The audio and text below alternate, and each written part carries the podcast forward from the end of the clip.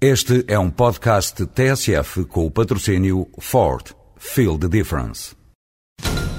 Senhores ouvintes, estamos à espera do verdito. O júri vai comunicar a decisão? Já está. A decisão foi tomada. O Ford S-Max foi considerado o carro do ano de 2007. Ford S-Max. Sinta a diferença. O júri sentiu. Ford. Feel the difference. Ex-vice-presidente dos Estados Unidos da América, está em Portugal para apresentar a sua verdade inconveniente no terceiro fórum da APED que se realiza hoje no Estoril.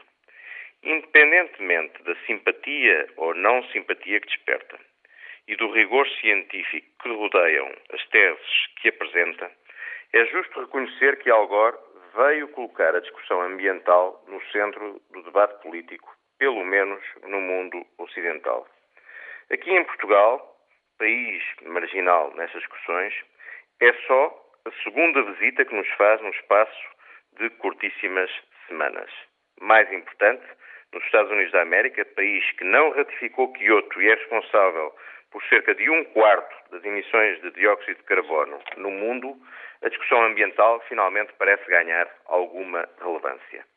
Na minha humilde opinião, o equilíbrio entre crescimento económico, proteção do ambiente e qualidade de vida é, depois do combate à pobreza, o tema de maior importância no debate político, já hoje e seguramente ainda mais no futuro.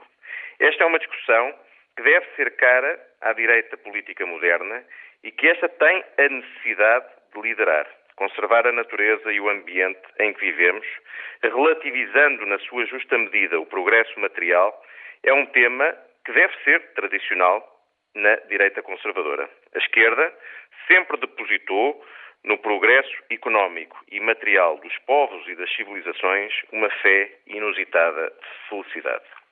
Agora que no CDS se abre o debate sobre um projeto para o futuro, clarificação essa que provocará igual movimento, estou certo, no PSD, valia a pena que a direita elegesse o ambiente e as suas políticas como uma prioridade das suas propostas, tendo em atenção 2009 ou, eventualmente, 2013.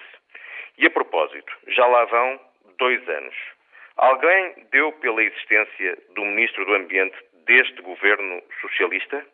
Um bom dia, Sr. Ouvinte.